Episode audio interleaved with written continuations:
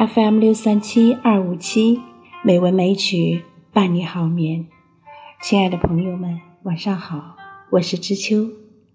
今天是二零二一年七月二十五日，欢迎您收听美文美曲两千四百三十五期节目。今天我们来欣赏米芾的一首词《水调歌头·中秋》。《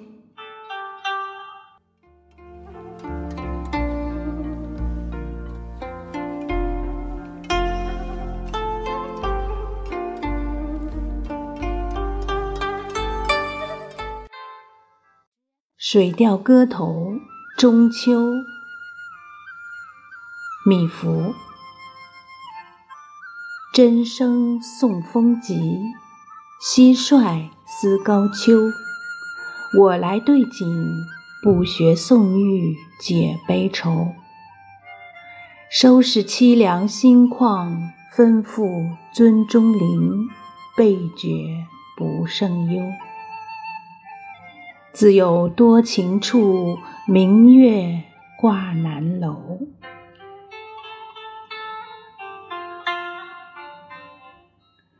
唱襟怀，横玉笛，韵悠悠。青石凉夜，借我子弟到金瓯。可爱一天风物，便以栏杆十二，宇宙若平伏。醉困不知醒，凄枕卧江流。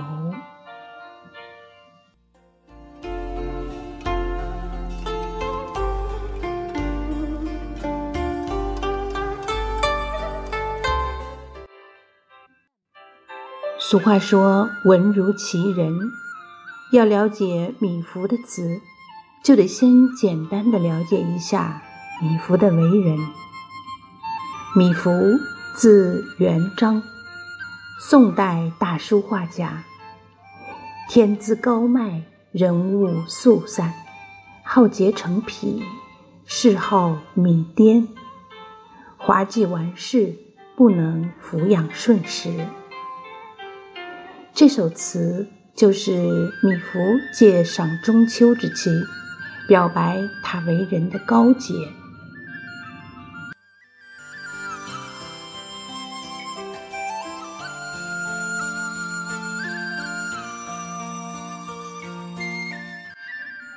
真声送风急，蟋蟀思高秋。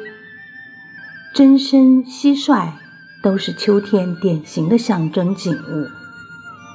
真上捣衣，远寄征人，表明气候转寒了。墙边蟋蟀鸣叫，也是一种触发人秋思的景象。前一句为了突出真声，增强秋的感觉。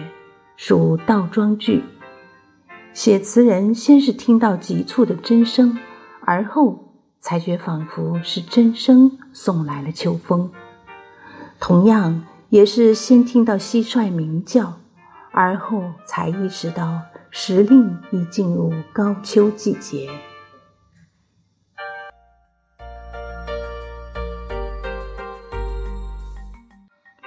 我来对景。不学宋玉解悲愁。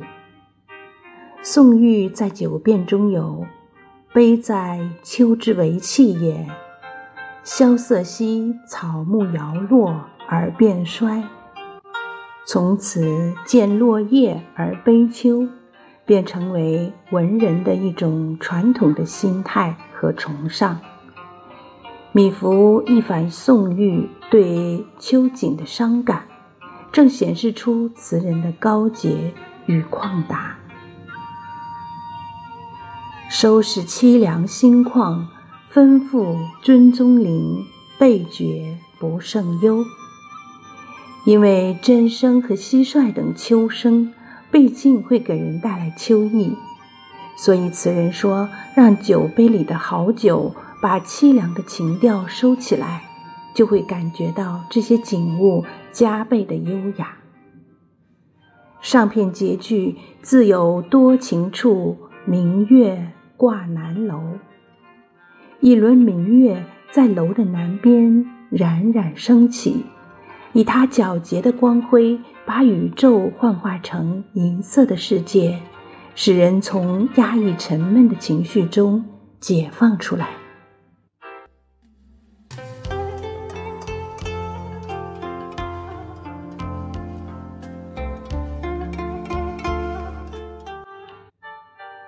词的下片则侧重抒发词人向往隐居生活之意。过片换头，唱襟怀，横玉笛，韵悠悠三句，写词人要把他胸中的忧思用富有情韵的笛声抒发出来。接着“青石凉夜，借我此地到金瓯”二句，呈上述忧伤意脉。于是想到要借此青石良夜来一番吃酒浇愁的情致。可爱一天风物，便已阑干十二，宇宙若平伏三句，则是写词人面对诱人的风物，并不是切心的去欣赏，而是以便阑干，在深思。最终悟出了世界像浮萍一样的结论。词的歇拍，醉困不知醒，凄枕卧江流两句，这是词人悟出了宇宙若平浮的人生哲学之后的付诸行动，即要像李白那样，但愿长醉不愿醒，明朝散发弄扁舟。而远离污浊的人世，去隐没江湖之中，以发泄他的不满。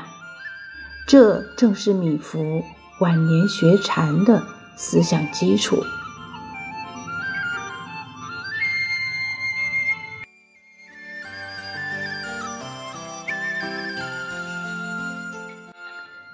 米芾这首中秋词写法巧妙。除上片节拍点出“明月挂南楼”外，字面上再没有“月”字出现，却使人感到如置身在月光笼罩的银色世界之中，写得清空而不滞实，正体现了他不倒袭前人诡辙的创新精神，表现了米芾的特有风格。在节目的最后，我们再来读一遍这首词《水调歌头·中秋》。米芾：真声送风急，蟋蟀思高秋。我来对景，不学宋玉解悲愁。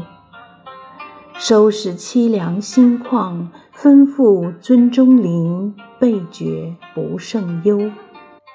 自有多情处，明月挂南楼。唱襟怀，横玉笛，韵悠悠。青石凉夜，借我此地到金瓯。可爱一天风物。便以阑干十二，宇宙若平伏。醉困不知醒，七枕卧江流。